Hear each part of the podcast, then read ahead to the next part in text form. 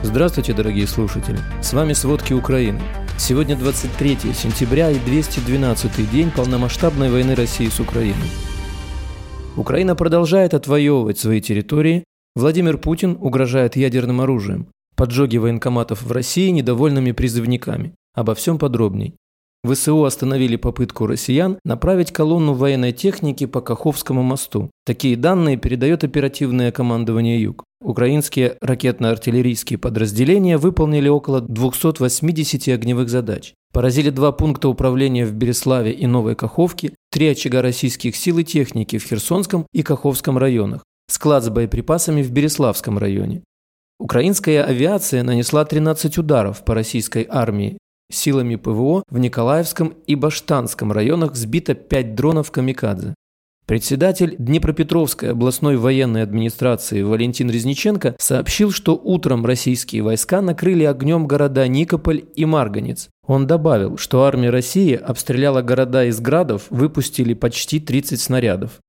В Марганце два человека, мужчина и женщина, погибли. По предварительной информации еще 9 ранены. Троих из них спасатели достали из-под завалов. Также загорелся дом. Пожарные пламя уже погасили. Всего повреждено 8 домов, один разрушен. Без света остались больше 2000 семей. Аварийные бригады энергетиков уже чинят линии. В Торецке, Донецкой области, в результате ракетного удара произошло разрушение верхних этажей многоквартирного жилого дома. Аварийно-спасательные работы продолжались 5 часов. На месте разрушения спасатели освободили 19 человек, из них двое детей. Погибших на месте происшествия не обнаружено. Одного мужчину работники скорой помощи госпитализировали в больницу. Кириленко отметил, что значительных человеческих жертв удалось избежать из-за того, что подавляющее большинство жителей дома эвакуировались. Из 53 квартир заселенными оставались 10. Председатель Донецкой областной госадминистрации Павел Кириленко сообщил, что за минувшие сутки в области от обстрелов российских войск погибло 7 мирных жителей. После того, как над Одессой заметили российский беспилотник, в городе сообщают о взрывах. Представитель Одесской военной администрации Сергей Братчук сообщил, что в городе работает ПВО и призвал ждать официальной информации. Председатель Луганской областной военной администрации Сергей Гайдай сообщил, что на оккупированных территориях россияне ходят по домам украинцев и под прикрытием так называемых референдумов ищут мужчин.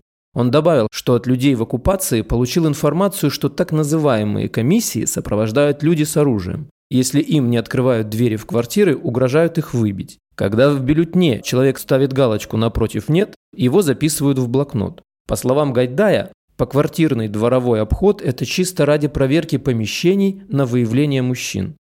С начала частичной мобилизации в России пытались поджечь как минимум 5 военкоматов. Также участились случаи пожаров в административных зданиях.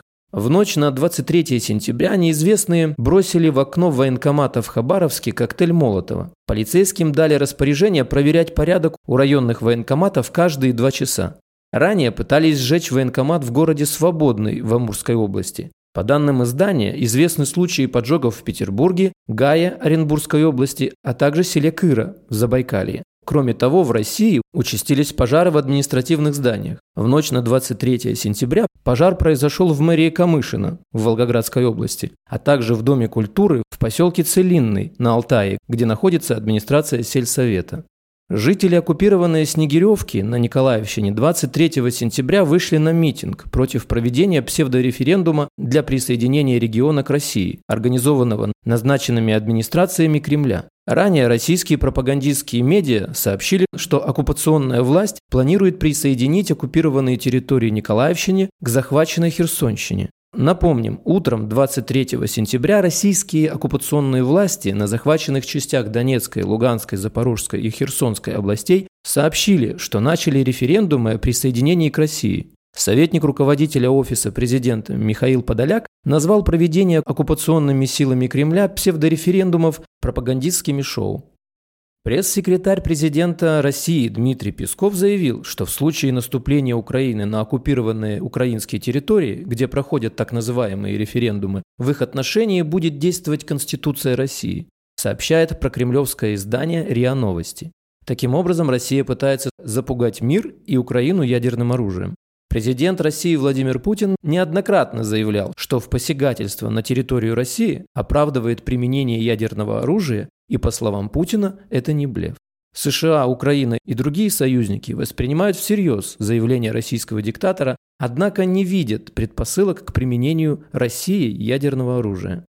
Российская компания НЛМК, контролируемая самым богатым российским бизнесменом Владимиром Лисиным, с 2014 года и по меньшей мере до 2019 года поставляла сталь на государственные предприятия России, непосредственно занимающиеся изготовлением ядерного оружия. Об этом говорится в расследовании журналистов программы «Схемы». Подчеркивается, что Лисин, в отличие от десятков других богатейших российских олигархов, до сих пор не попал в санкционные списки США, ЕС и Британии. Не ввела санкции в отношении него и Украина. Так журналисты проанализировали данные публичных закупок России и обнаружили, что электротехническая сталь Лисиной корпорации с 2014 года регулярно поставляется на государственные предприятия России, непосредственно занимающиеся изготовлением ядерного оружия. Речь идет о Российском федеральном ядерном центре, Всероссийском научно-исследовательском институте технической физики имени академика Забабахина.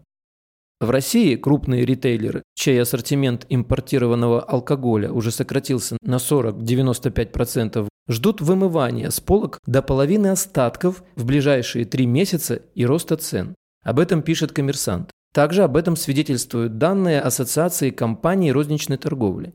По данным Аккорд, импорт алкогольных напитков крупных сетей за этот период снизился на 60-100%. В частности, полностью прекратились поставки игристых вин региона Шампань.